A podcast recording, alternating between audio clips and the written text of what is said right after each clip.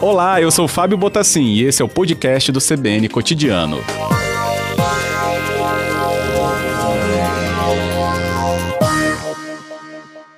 Está conosco o Coronel Alexandre dos Santos Cerqueira, conosco, que é o comandante-geral do Corpo de Bombeiros do Espírito Santo. E agora, Coronel, Vitória e Viana nesse risco baixo. Chamou atenção nesse mapa para a gente, nesse acompanhamento. Quais fatores influenciaram é, nessa classificação para o risco baixo dessas duas cidades? É, só para fazer um resgate da, da matriz de risco nossa, para que, o, que o ouvinte entenda, na, na, a matriz de risco tem um eixo ameaça que ele é composto da, da quantidade de ativos e da quantidade de, de óbitos, basicamente, né? E aí, nessa, nessa quantidade de óbitos, que é medido pela média móvel de óbitos dos últimos 14 dias, esses municípios apresentaram uma diminuição razoável nesse indicador. E aí eles, re, eles foram reclassificados do risco moderado para o risco baixo. Uhum. É, então a gente tem aí um, uma marca importante, né, Coronel, né, sobre a questão dos óbitos, que é sempre uma parte muito sensível do acompanhamento da pandemia, mas não significa que deve ter relaxamento em relação às medidas de proteção, né? Não, pode ser alguma. Assim, o governo do estado vem desde o, desde o ano passado com estratégias importantes é, no enfrentamento da Covid-19 aqui no estado, né? Estratégias que inclusive antecederam a concepção do mapa de risco que se deu no dia 20 de abril, que foi estratégia de preparação de ampliação do sistema de saúde. Atualmente, nós estamos na matriz de risco de convivência, porque o governo também entende que ah, o tom agora não é um isolamento total, mas é um isolamento dos grupos de risco e para as outras pessoas que estão convivendo com a doença, conviver com cautela, conviver respeitando as estratégias de, de segurança, como uso de máscaras, distanciamento social e higienização. E, destacadamente, é, a evitação de aglomerações. E esse ponto eu gostaria de, de destacar porque nós temos verificado que uma parcela da comunidade não tem respeitado esse ponto importante de que é evitar aglomeração. Uhum, importantíssimo. A aglomeração é sempre tão falada e também às vezes ironizada ou questionada ou debochada, porque é, acaba sendo o momento que as pessoas querem socializar, só que é justamente neste momento de aglomeração, onde tem interação, que é onde o vírus, né, tem, com seu alto é, poder de contágio, pode então ser né, transferido, se eu vou falar assim, de uma pessoa para outra, né, coronel? Então, é por isso que é tão importante sempre frisar esse ponto. O vírus, ele é muito contagioso, no ambiente com muitas pessoas interagindo, é um ambiente propício para que essa doença se espalhe. É, exatamente. E, assim, é importante dizer que pode ser que você esteja num ambiente um pouco mais apertado, né? Por exemplo, dentro de um carro. Você pegou um Uber e você está ali apertado. Não dá para manter talvez uma distância de segurança de 2, 3, 4 metros. Então você está fazendo o quê? Usando, as, usando a máscara. Então é importante que, mesmo em algum ambiente, que você não possa manter a distância social adequada ou evitar aglomeração, você deve estar utilizando máscara. Uhum. O que não pode acontecer é o seguinte, você está tá aglomerado com um monte de gente perto e também não está usando máscaras, não está higienizando as mãos. Assim, é importante que, pelo menos, nós possamos fazer uso de uma ou duas táticas dessas.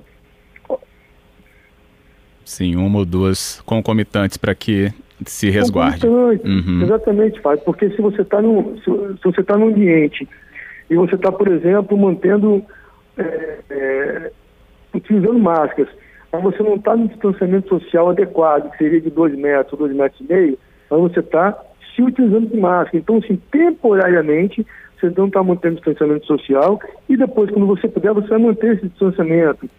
É, a, a questão de higienização o tempo todo de, de mãos e de superfícies.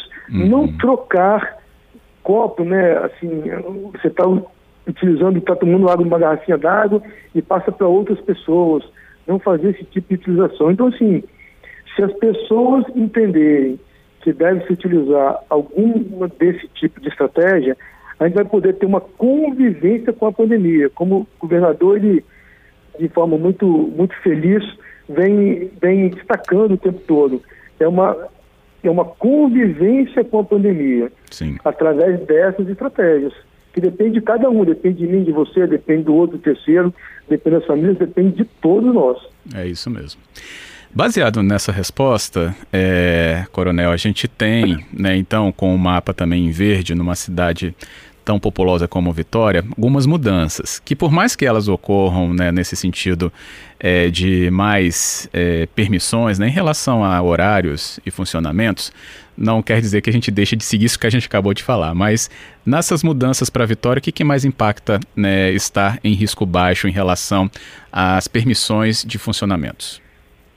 Essa mudança, quando o município ele entra no risco baixo, ele passa a ter, ele passa a não ter mais aquelas restrições de dia de semana e de horário. Então os restaurantes eles passam a poder funcionar no domingo é, com horário com horário completo, durante a semana também da mesma forma, é, os comércios de forma geral. Então há uma uma é, uma ausência de restrição, principalmente nesses ambientes. Obviamente que é, deve-se lembrar que ainda existem as restrições específicas de uso do ambiente. Então, todos esses ambientes devem conter álcool em gel na entrada, nas mesas, deve ser mantido o distanciamento de uma pessoa por 5 metros quadrados, todos os funcionários devem estar utilizando as máscaras ou face shields. Por exemplo, no caso do restaurante, o cliente só deve estar sem máscara quando ele estiver sentado na mesa fazendo a sua alimentação. Uhum. Enfim, tem, é, não, há, não há restrições com relação aos dias de semana e horários, mas a todas essas é, estratégias que devem ser utilizadas. Entendido. Nesse momento, a gente então, é, fala, falou sobre dois pontos né, importantes aqui por causa da região metropolitana. De maneira uhum. geral, nesse mapa, né, agora, é, Coronel, a gente teve até uma redução de número de número de municípios no risco alto. É, e o risco moderado ele se ampliou um pouquinho mais, né? A gente tem 53 é, municípios agora, então, no risco moderado no estado e outros quatro, né? Se eu não me engano, em vermelho. Quatro no risco alto. Quatro uhum, no risco alto. Isso aí. Bem, esse risco moderado, na última semana, eu até comentando aqui com os ouvintes, falei assim que é um pouco o fio da navalha, né? Tanto ele pode, numa outra leitura, devido a todos os é, levantamentos feitos pelos eixos, né, como o senhor também já bem lembrou que existem, levar para o risco alto ou nos levar para o risco né, baixo, aí no caso que a gente comentou agora, é, de dois exemplos na região metropolitana. Esse, esse, esse fio da meada, esse, esse fio da navalha, é, ele é uma leitura condizente porque faz pensar em relação a todo o posicionamento que os municípios adotam sobre suas populações. E a gente vê que alguns ainda pecam um pouquinho, não, Coronel? É, olha só, de fato, a maior preocupação que nós temos são os municípios que estão no risco alto. Nós temos quatro municípios, Muniz Freire, Guaçuri, Montanha e Bom Jesus do Norte, que tem pouca representatividade, inclusive, na população geral do estado, hum, não chega sim. a 2%. Os municípios de risco moderado também devem ter alguma preocupação, porque essa cor amarela é justamente a cor de alerta. O município, ele com qualquer deslize, ele pode ir para o risco alto, principalmente os municípios menores, que têm uma população menor, dado que esses indicadores são proporcionais à população. Então, qualquer aumento pequeno na quantidade de óbitos, da média móvel de 14 dias, ou no coeficiente de ativo dos últimos 28 dias, que são, de fato, as pessoas que, que estão com a doença, ele pode passar para o, para o risco alto. Então, é importante que, você está correto, que os municípios que estão também no risco moderado tenham total atenção no cuidar de todas essas estratégias para que o município ele não se reclassifique no risco acima, uhum. seria o risco alto. E muito pelo contrário, que é o que eu quero, você quer e todo mundo quer, que o município se reclassifique para o risco baixo. Isso mesmo, é o, é o nosso desejo é, de mais conforto nessa observação dessa, desse mapa. Coronel Alexandre dos Santos Cerqueira conosco, o comandante-geral do Corpo de Bombeiros do Espírito Santo, ele que fala aí com propriedade do acompanhamento né, do mapa de risco do Espírito Santo, essa, esse mapa que é resultado da matriz de risco né, de convivência. Tem aqui uma questão levantada, é, Coronel, desde a última semana, que é uma preocupação agora já muito mais forte, porque o tempo passa, né? Isso aí é, é, é, é incontrolável nesse né? passar do tempo, que é a aproximação com o fevereiro e muita gente já preocupada com o carnaval. O que, que o senhor deixaria de orientação sobre essa percepção de um fevereiro? Tende a ser quente por causa do verão, mas com essa possibilidade de que as pessoas ainda assim se lancem em aglomerações, lembrando é, a, a, passagem do carnaval? Fábio, primeiro destacar e parabenizar é, o Estado e os municípios que estão com é, comportamentos bastante convergentes. Não há liberação para carnaval pelo Estado e pelos municípios, não há liberação de carnaval em clube, de carnaval de, em rua, nada disso. Obviamente que a gente fica preocupado com aquelas festas privadas que podem ser realizadas, a gente pede para que as pessoas tenham cuidado. Eu acho que um carnaval mais, um carnaval menos, na vida das pessoas, no momento desse, é, talvez não faça tanta diferença. E aí a gente pede que, embora haja um feriado, que as pessoas aproveitem esse feriado para relaxar, para descansar, para que haja uma renovação, para que a gente recomece né, o ano depois do carnaval com, com, mais, com mais energia, com mais, com, com mais vontade de fazer as coisas, uhum. com mais esperança, dado que a vacina está vindo aí, está chegando, né? E assim, as pessoas estão conhecendo mais como atender na fase primária também a doença. Então, assim, eu acho que é importante isso. Aproveitar para fazer isso, estar tá com a família, aproveitar para estar tá relaxando, para estar tá descansando. Se você quiser ir na praia, você vai à praia desde que não aglomere você vai na pracinha, você vai passear com sua família, mas sem aglomerar, sem aquela aglomeração que a gente está acostumado a ver de carnaval, atrás de um bloquinho, atrás de um carro de som, porque nesse momento não é adequado, não é indicado. Sim. É, o senhor estava respondendo, eu fiquei pensando, mas gente, né, a gente fala de sempre do feriado seguinte, mas parece que está preocupado sempre com o seguinte deixa aí o que está o que está acontecendo né, no dia independente aí de comemoração ou não, né, vá passando, né, pelo menos por muitas pessoas, claro. A gente tem aqui com certeza uma grande parcela que segue esse regramento, né, Coronel? Mas a gente sempre fala, falei agora de carnaval, pensei, mas será que quando chegar Semana Santa a gente vai ter que repetir isso? Aí chega Tiradentes, aí chega Páscoa, aí chega uh, Corpus Christi. É, é, é uma questão de entendimento, né, e de percepção sobre o que está colocado perante a sociedade que o nosso posicionamento faz sim diferença quando a gente fala aí do contágio. É, isso aí, Fábio. A gente tem que pensar que nós temos um ano um, um ano difícil ainda. A vacina está chegando, é. mas ela vai chegando, ela vai chegando aos poucos. É, assim, tem muita coisa nova, né, para aparecer ainda durante esse ano.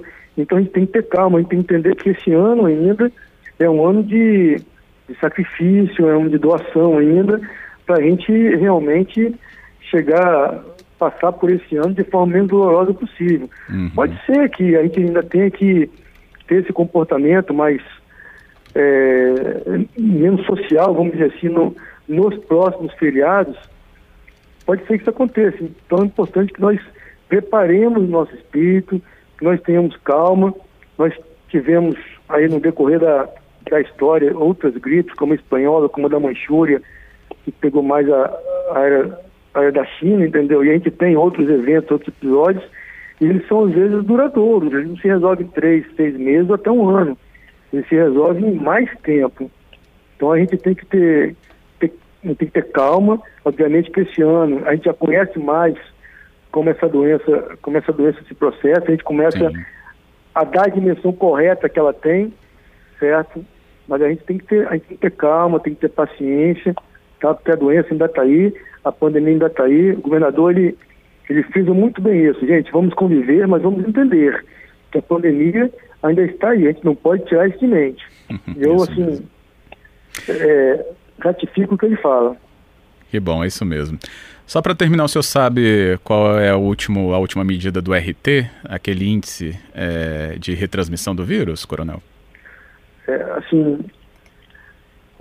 o RT é uma medida que é, que é, que é apurada pelo Instituto Jones e, assim, o RT do Estado, ele está na faixa, ele está na faixa de 1 um, do Estado. Uhum. É uma medida que é feita é, de duas semanas atrás.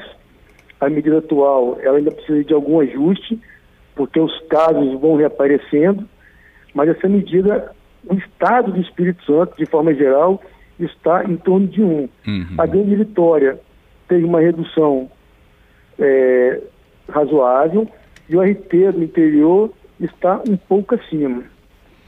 É, é, é por isso que essa média do 1, né? Para o estado todo, é, quando é, a observa. Tá em média, é, é, o estado está em, em torno de 0,9 alguma coisa. Vamos, para gente, a gente fazer uma aproximação aqui, 1, tá? Uhum. A Grande Vitória um pouco menos e o interior um pouco, um pouco acima. Ok. É isso. Queria agradecer, viu, comandante, pela sua conversa aqui nessa explicação da segunda-feira. Estamos sempre atentos sobre essas determinações e as explicações para levar o nosso ouvinte também. Muito obrigado. Flávio, a gente que agradece a oportunidade, a imprensa tem sido muito importante, essa prestação de serviço para informar a sociedade é muito importante. A gente agradece e dizer que a gente vai estar sempre à disposição.